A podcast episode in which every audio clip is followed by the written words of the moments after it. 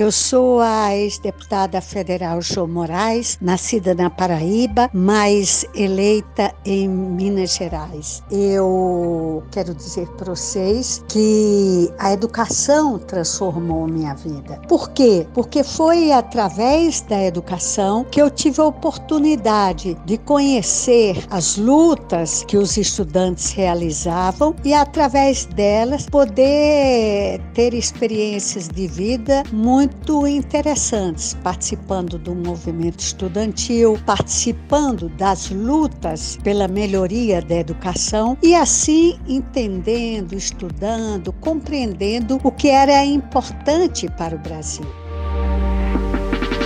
Os diferentes movimentos estudantis do Brasil contribuíram para que muitas mudanças históricas pudessem ter palco. A história dos movimentos estudantis brasileiros muitas vezes se confunde com a própria história do Brasil, considerando que esses ativistas tiveram importante papel em acontecimentos históricos diversos, como pontua João Moraes. Sou da geração de 1968, que vivia no período da ditadura militar, mas resistia muito. E o aspecto central dessa resistência é que os estudantes consideravam que deviam lutar por melhoria na educação. Os estudantes compreendiam que precisavam ter direito à escola, a passe livre, mas também deveriam lutar pela democracia democracia. Nós podemos dizer que a grande conquista que o movimento estudantil teve, arrancada pela luta da geração 68, foi o reconhecimento e o fortalecimento das suas entidades, a União Nacional dos Estudantes, a União Estadual dos Estudantes e os grêmios acadêmicos. Isso eram formas que levavam os estudantes a se reunirem desde a sua base, desde as suas escolas, desde as suas faculdades e a partir daí levantar uma bandeira mais geral que pudesse fazer com que a educação melhorasse na sua qualidade.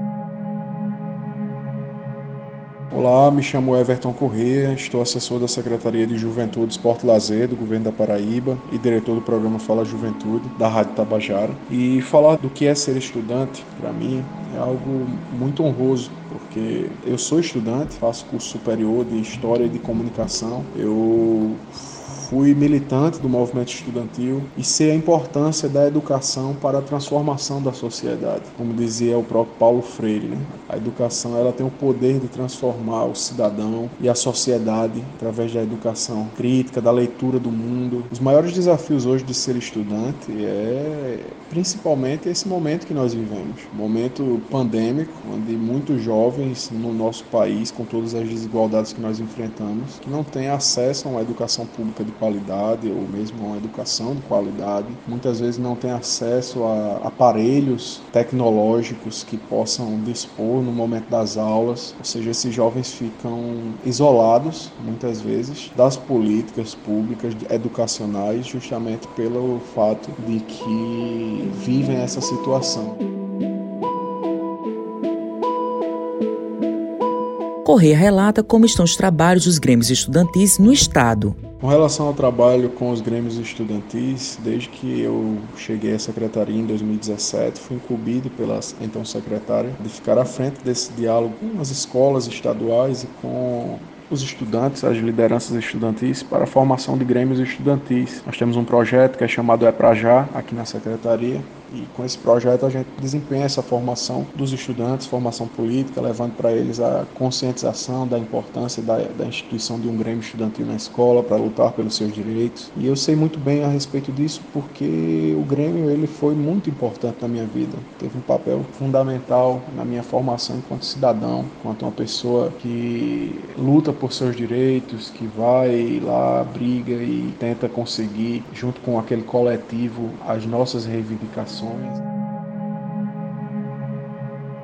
meu nome é Juliana Lima, sou social média, estudante de jornalismo na UFPB e ser estudante é entender que a educação e a defesa dela, né, com tudo que ela traz, é essencial para a manutenção da nossa democracia e principalmente para o desenvolvimento do nosso país. A educação, ela é uma grande porta de entrada para eu compreender a importância da defesa das políticas públicas para as juventudes, da defesa da saúde, da segurança pública, porque a educação ela é interseccional, né? Ela está em todos esses espaços e ela é essencial para que as coisas sejam desenvolvidas da melhor forma possível, principalmente para aquelas pessoas que são invisibilizadas e são silenciadas por muito tempo tempo, né? A minha relação com a educação, ela vem de família. Eu sou da segunda geração da minha família que teve acesso à educação formal muito pela influência da minha avó.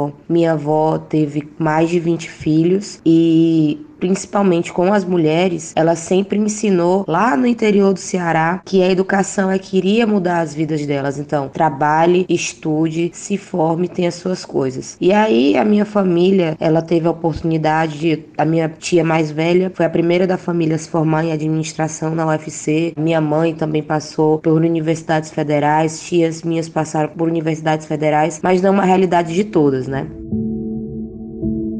Juliana fala qual a importância dos professores no campo dos avanços na educação. A educação é transformação, é avanço, é revolução. A educação é revolução porque ela transforma a vida de pessoas que estão quebrando paradigmas, né? A gente tem que lembrar que a gente vive numa sociedade retrógrada. Essa sociedade é machista, essa sociedade é misógina, ela é racista, LGBTQI fóbica, ela é capacitista. Então, através da educação, pessoas que eram silenciadas e invisibilizadas conseguem ter um acesso, conseguem ser ouvidas, conseguem ser vistas. Fico lembrando aqui de quantas pessoas são a primeira geração das suas famílias que estão na universidade, que conseguiram se formar no ensino superior, graças a programas de inclusão da universidade, seja cota, seja ProUni, seja FIES. Colocar essas pessoas dentro das universidades, nesses espaços academicistas, que sim, ainda são cheios de preconceitos, é essencial para que a gente possa fazer uma defesa de que todas as pessoas têm direito à educação.